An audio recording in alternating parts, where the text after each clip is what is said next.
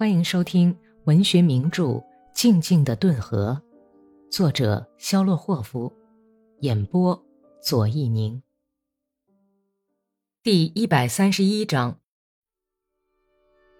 罗斯托夫车站拥挤不堪，地上尽是烟头和葵花籽皮，简直可以没到脚踝。卫戍部队的士兵在车站广场上兜售公家发的军装、烟草和偷来的东西。在大多数南方沿海城市常见的由不同种族汇成的人群，在缓缓地移动着、喧闹着。阿斯莫洛夫香烟，阿斯莫洛夫香烟，灵麦。卖香烟的孩子在大声叫喊：“贱卖，市民先生！”一个可疑的东方人鬼鬼祟祟地在本丘克的耳边低声说，并且朝自己鼓胀起来的大衣襟挤了挤眼。干炒葵花籽儿，卖葵花籽儿。挤在车站进口处做生意的大姑娘、小媳妇儿们，南腔北调的叫卖着。六七个黑海舰队的水兵哈哈大笑着，高声谈论着，穿过人群。他们身着节日的礼服，帽带随风飘荡，纽扣闪着金光，肥大的裤脚上沾满了灰尘。人群恭敬地给他们让路。本丘克走着，慢慢地在人群里挤撞。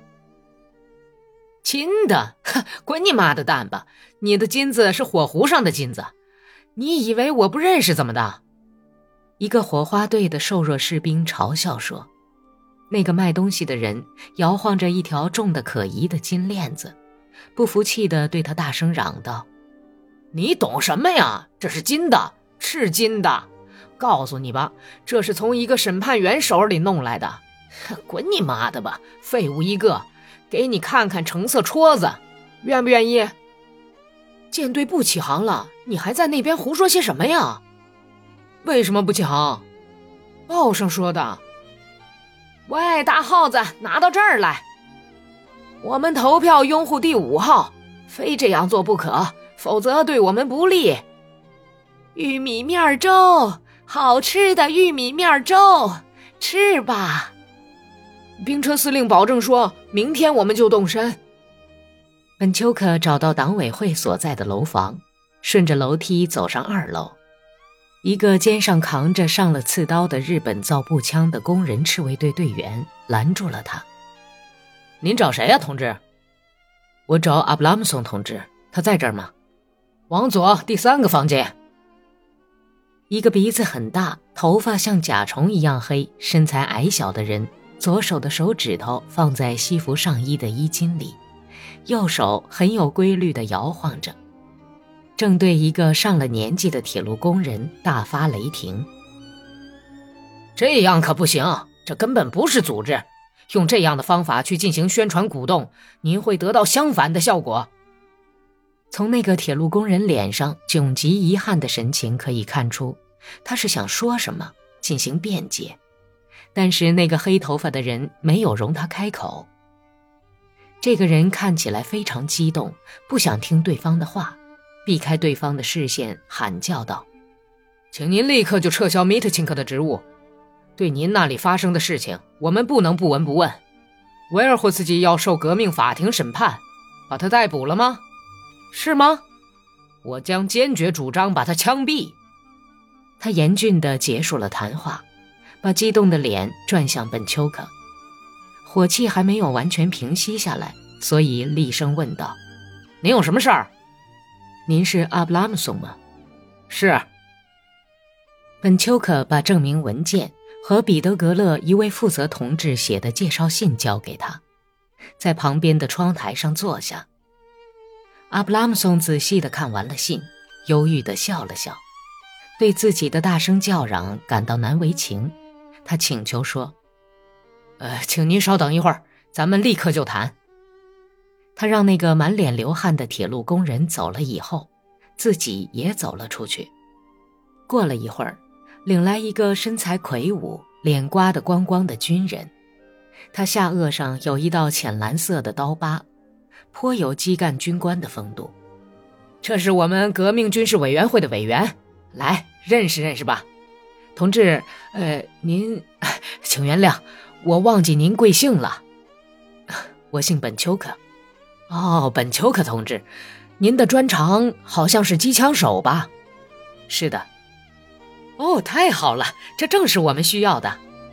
那个军人笑着说，他脸上那道伤疤从耳朵边一直到下巴。由于这一笑，全都变成了粉红色。呃，您能否在尽可能短的时间内为我们的工人赤卫军组织一个机枪队呀？阿布拉姆松问道。嗯，我尽力去做，但这是需要些时间的。好啊，那么您需要多少时间呢？一个星期、两个星期，还是三个星期？那个军人把身子倾向本丘克。天真期待的笑着问道：“ 几天就行？这太好了。”阿布拉姆松擦了擦额角，生气地说：“这儿的卫戍部队的士气非常低落，他们已经不顶用了。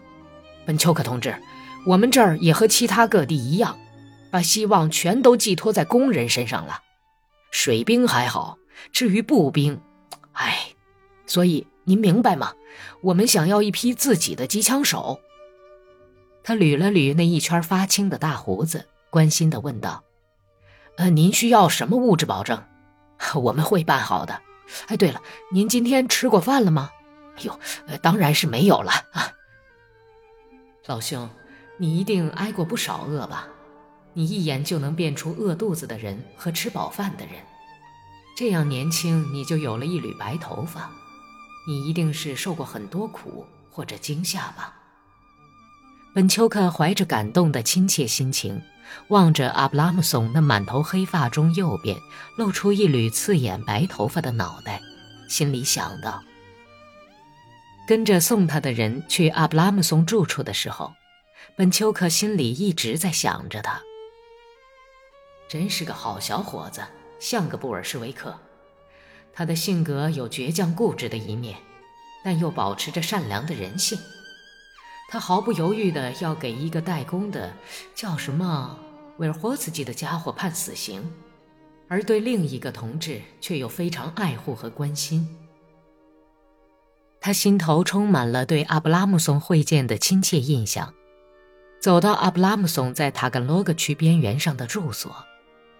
他在一间堆满书籍的小屋子里休息了一会儿，吃过饭，又把阿布拉姆松写的一张便条交给房子的女主人，然后躺到床上，不记得怎么就睡着了。本集播讲完毕，感谢收听。